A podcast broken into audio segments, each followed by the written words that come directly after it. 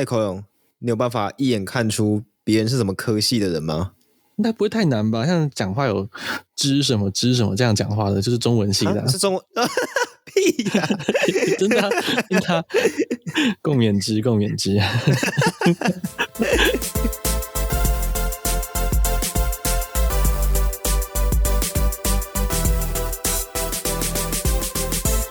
哈，大家好，这里是一个杂谈生态的 Podcast 频道。我们希望透过轻松闲聊的方式，让更多人知道台湾跟世界上的生态议题跟时事。我是世祥，我是口勇。好，欢迎大家收听我们改版后的第一集哦。那如果你是新听众呢，诶，那就是你的第一集。这不是废废话吗？好，那这集呢，我们要聊聊这个感人、这个可歌可泣的爱情故事啊。上礼拜刚过今年的情人节嘛，不知道大家都怎么过的？今天分享一个人鸟之恋的新闻故事哦。哎，难得我们会分享一些比较温馨的东西耶。对，我们好像都是以社会新闻和娱乐头条为主哈，所以这算是世祥难得温情的时候了。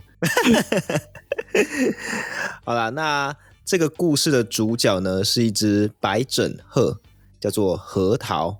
呃，白是白色的白，枕是枕头的枕，鹤呢就是嗯。鹤 就是那个、那个、那个白白鹤那个鹤，对，对，对，对不对？这是一种原生在蒙古、西伯利亚、韩国、日本、中国等地的一种鸟类啦。在野外呢，数量剩下不到五千三百只，显而易见的是一种保育类的动物。那这只叫做核桃的白枕鹤呢，是在一九八一年的时候出生。他的父母是一对被非法带到美国的这个野外捕抓个体。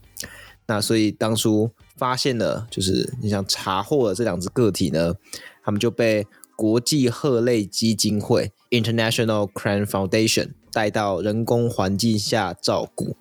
那针对这种查缉非法走私的动物要怎么处理？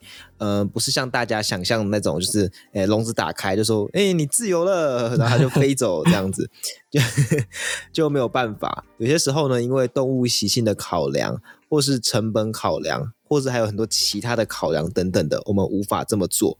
像这只核桃当时面对的状况，就是非常非常大的野外捕抓压力，有很多猎人在野外抓这些鹤，所以你今天放出去之后呢，有很高几率又会被抓起来，而且下次可能就没办法再被抓到这个非法走私了。所以，呃，当时呢，核桃其实就是在这样子的环境背景下，注定要在人工环境下生活一辈子了。对哦，其实大部分走私查缉到的动物，就算是国内原生种的生物，在出口出国前啊被查到，都不能够随便乱放的。那除了、啊、要考量这些动物当下的身心状况，以及这种动物目前遭受的盗猎压力之外，很多只很多只被关在一起的动物啊，往往也会带有一些带源疾病的这种隐忧。嗯，再加上实际产地不明的话，你你去任意野放这种大量的个体到一个已知的野外族群之中呢，有可能并不是做好事，它只是造成了这个野生族群呢面临更大的竞争压力跟传染病的风险而已。嗯，所以啊，绝大多数的走私动物啊，至少啊都会在收容单位呢住一段时间，它的状态跟运气都很好的个体呢，能够被野放。那如果是状况很差的，然后肢体残障或是有带源疾病的个体啊，它要不是一辈子被像核桃这样养着，要不然就是依照收容单位经费上的考量，或者评估疾病的传染性跟危险性之后呢，直接就安乐死了。嗯，所以大家如果看到啊破获走私的案件，千万不要觉得哇，可以为这些动物松一口气了，他们的苦难结束了。不，他们的辛苦其实还没结束，还早得很。嗯，那核桃经过评估啊，是不需要被安乐的，这个是他的好运啊。但评估之后发现，核桃面对很庞大的野外捕捉压力，它永远无法被野放，这个呢，则是他的不幸了。对对对，那在核桃长大之后呢，他就被他是。被先移到一个叫做丹佛动物园的，然后后来又被转移到辛辛那提动物园。嗯、那因为这个核桃它是野外捕抓个体的小孩，所以它身上带有野外的基因，这个对复育保育类是非常有帮助的。呃，这边我简单解释一下为什么带有野外基因对复育有帮助。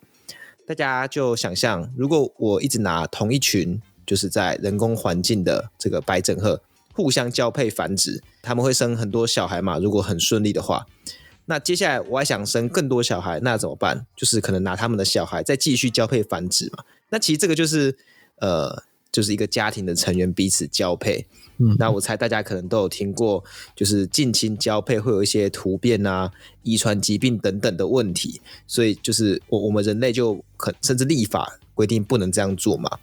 那如果是对于这个保育类动物这样做，即便感觉数量有拉起来，可是可能都产生一些不健康的个体，那就不算是一种就是富裕有成的做法这样子。有些时候可能是就是迫于无奈啦，就只能够呃就是照这样去抓嘛。毕竟呃，就算我们为了要增加这种人工繁殖个体的基因多样性，刻意去野外抓那种个体来配，也不见得能成功。你搞不好去野外抓一只过来，它在那个人工的环境下面，它就不交配了，那最后它就死掉了，还我们还损失了一只可以自然交配的个体。就大家可以想象，在它是保育类的情况下，每一只个体它们都很重要，所以我们不能够呃随便去野外抓一只过来，然后去冒这个风险这样子。这就是为什么核桃这样一只带有野外基因的别人家的白枕鹤，然后就是。也像送到家门前来，可以帮助我们富裕，这是非常非常有帮助的这样子。那不过呢，这个当时的情况，他们到不同的保育中心去做自然配种，核桃一直都没有配对成功。自然配种就像是我把一公一母丢在一起，让他们自己就看对眼这样子，那他们一直都没有看对眼。这个后照镜来看呢、就是可能要归咎当初某位照顾小核桃的饲养员，他过度照护。造成印痕的原因呢、啊？印痕的题目，我觉得我们可以之后再聊。印痕也蛮有趣的，就简单来说，就是有点像把人类当爸妈这样子，然后把自己同类的鸟就不管它这样子。呃，这直到了二零零四年，它这个核桃呢，又再被转到另外一个地方，是美国维吉尼亚州的濒危物种繁殖中心，而且这一次转移可能是它配种的最后一次机会。那也就在这边呢，核桃跟他的饲养员克洛相遇。前面忘记说，就是核桃是一只母鸟，他们尝试把雄鹤丢给核桃，都没有成功配对之后，在濒危物种繁殖中心呢，就决定不要再做这种自然配种，而改尝试人工受精。克洛呢，就是他的饲养员，也参与其中工作，这样子。而且在这样的过程当中呢，克洛发现，哎，核桃好像对自己有兴趣，就是核桃会对克洛做出，哎，低下头、举起翅膀的动作。那一开始呢，克洛就是就是觉得没怎样嘛，就是一个鸟的动作。可是观察其他的白枕鹤，才发现说，哎，这个好像是一种示好的表现。当时呢，克洛他就是嗯考量了一下啦，他就考量到说，在现实其实你做人工受精还是会有受伤的风险，是饲养员会受伤哦，因为你要抓着那个母鸟，然后尝试就是强制的把这个呃精子去放到母鸟体内嘛，那母鸟可能会挣扎什么的，就还是有风险。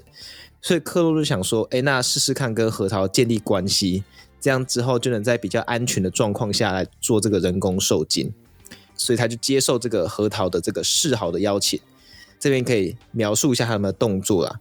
就当核桃就点头的时候呢，克洛也就跟着点头。嗯，然后他们一人一鸟呢，他们就呃绕圈圈，然后打开翅膀挥动。那克洛当然没有翅膀了，他就是用手像翅膀一样这样挥这样子。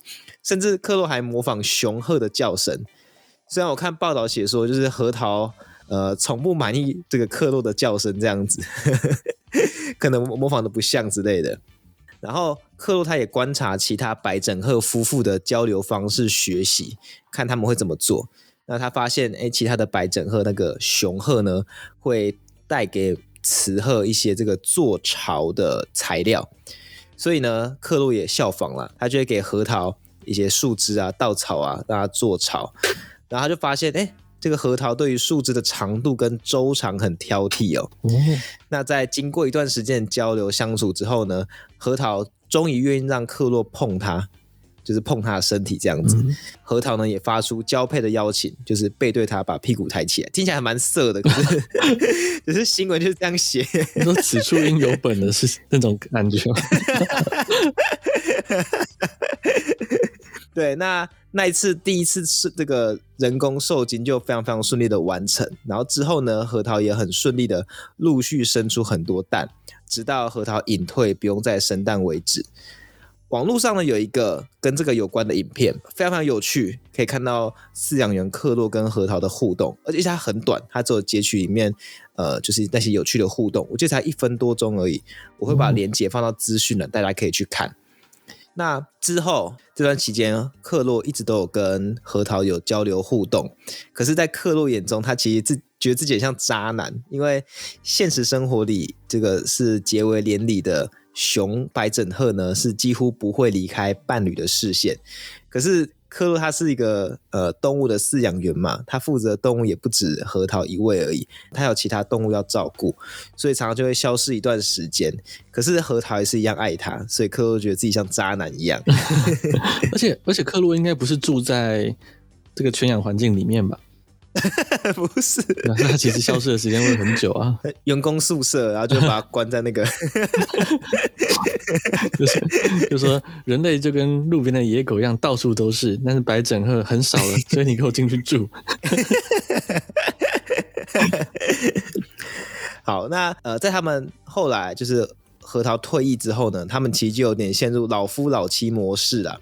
时不时呢，克洛还是会去找这个核桃，呃，一起跳舞，然后还是会去，就是像像交配啦，就是呃，这个核桃就做交配的邀请，然后克洛就是碰碰它，假装有交配，然后再把那个蛋去换掉这样子。嗯、甚至克洛还会再跟孵蛋的核桃，就他就过去，我不知道他怎么做的，可是新闻就是写说他会跟核桃说：“哎、欸，你休息一下。”然后核桃就会起来，然后去小溪旁边洗个澡，十五二十分钟再回来。哦，就嗯，呃、真的挺酷的。嗯，然后这个故事，嗯，本来克洛是很担心自己可能没有办法做饲养员做这么久，因为一只人工饲养的白枕鹤可以活六十年。那我们刚刚说他是一九八一年出生嘛，所以到六十年，可能克洛讲说。啊，我到时候退休了该怎么办？因为对于一夫一妻制的白枕鹤来说，如果伴侣死亡的话，会让他们很难过这样子。那克洛当然就不希望核桃难过。不过呢，这件事情最后没有遇到这个困难，因为在今年二零二四年一月初呢，核桃就因为肾衰竭过世了，就让大家很难过这样子。然后这段凄美的故事呢，也就到这边告一个段落了。嗯，不知道有没有我们节目的长期听众哦？你还记得我们在第六跟第七集的时候，呃，我、哦、非常早以前哦，我们有访问过前金门野动兽医师一些关于动物救伤的甘苦谈哦。那个时候啊，兽医师他就有分享哦，他们不管是要训练动物野放，还是呢要训练动物跟同类正常互动，都要很小心的避免野生动物对自己有好感。所以他们常常要戴着安全帽，然后穿雨衣，让鬼感觉很恐怖的进去饲养空间里面，嗯、故意惊吓这些动物，嗯、呃，然后让他们懂得去避开人类，觉得人类很危险、很可怕。然后尤其啊，从小开始照顾的动物宝宝啊，更是容易发生对人类的依赖性。轻一点的话呢，就是不懂得避开陌生人跟危险；那比较严重一点的，就跟核桃一样，对人类有依恋了。然后如果你们在网络上会。看到一些鹦鹉对饲主求偶的影片啊，这些鹦鹉啊，很可能就是呃从小养大，已经对人类有依恋的个体，他们不一定会愿意正常的跟自己的同类互动或求偶。所以啊，像核桃这样在体型跟身高上还能够完成求偶，然后又使它生蛋来人工受精的案例呢，还算是一个算是一个奇迹啦。嗯，但要是啊，保育的物种像是像虎皮鹦鹉这种体型的小动物。能不能够顺利跟饲主完成求偶仪式，然后生蛋呢？可能都是未知数。呃，不过、啊、这个故事里面，其实核桃本来啊就是注定无法野放，而且啊能够跟饲养员一起生活也是开心的，并没有因为呢对人类的依赖而衍生人类跟鹤双方的压力。因为我们知道一些情感比较丰富啊、有一定智商的动物，它对它的饲主有依赖性之后呢，如果突然换了饲主，是有可能会心情抑郁的。像是某些鹦鹉，它会开始把自己的毛。然后某些兔子啊，会慢慢开始对新饲主表现出攻击性，这常常都是长期抑郁下的表现啊。所以，健康成长的核桃跟饲主之间，我觉得算是一个有 happy ending 的暖心故事。那就是我们在这边跟大家分享。呃，对。不过我这边再小小补充一个啊，刚刚不是有说就是克洛觉得自己像渣男吗？哦，对，这个其实我没有，呃，我没有讲完，因为，嗯，呃、克洛就是，哎，在这个克洛根核桃，呃，不是克洛根核桃，就是克洛让核桃生下几个后代之后，嗯，后来又呃送来了另外一只，我记得也是白枕鹤。那那因为克那个核桃身上的那个基因呢、啊，它其实已经传承下来了。嗯，所以这时候呢，那只比较新的白枕鹤就变得是，诶、欸，这个园区它的呃比较注重的个体这样子，因为就是也是野外个体，然后也是有新的基因来源，所以核桃失宠了。对对对，有这个成功案例的克洛呢，就被派去说，哎、欸，你也让这个，你也来把它搞一下这样子，真的假的啦？所以另外一只它也是对人类有依赖的个体吗？有两只，不过有一只、oh. 有一只是克洛成功让它跟另外一只雄鹤就是结为连理，嗯、但还有一只，它新闻上描写的是它好像对人跟对鹤都有兴趣哦，呃，也是会有这样的个体啦。对，那这样核桃不就很难过？核桃，核桃，核核桃就就不知道，对哦，大家大家没有那个时候焦点不在他身上，那那个核桃就他回来就说，哎、欸，你去哪里啦、啊？那个克罗就说，没没没有啊，没有、啊，你生蛋了，对，不不过这个其实不是单一案例，在核桃之前，嗯，我去查，好像还有另外一个，就是更早之前有这样的案例，克洛那时候是参考这样的案例才决定就可以这样做，这样。嗯嗯，好了，那我们这个呃凄美的恋爱故事就在这边分享给各位听众啦。那我们今天节目呢要到这边告一个段落了。喜欢我们的节目呢，记得到各大 Podcast 平台给我们五星好评。对于我们有什么建议或是想说的话，可以到资讯栏的表单或是 Apple Podcast 的五星留言跟我们说哦。另外就是啊，我们 Podcast 有脸书粉专了。可以搜寻“生态杂谈”就找得到，欢迎追踪我们。我们也会在上面分享一些节目上放不进去的其他生态新闻。最后，最后，如果想体验夜间观察活动的，可以到 Accupass 寻找 TPHA 台北城市狩猎来报名活动。那今天这个样子哦，对对对对对，这边跟大家在广告，就是之后呢，我们的节目会是每周一、三、六。准时上架。那一跟三呢是早上六点，然后六呢是中午十二点。对，请大家再准时收听。那就祝大家周末愉快啦，拜拜，拜拜。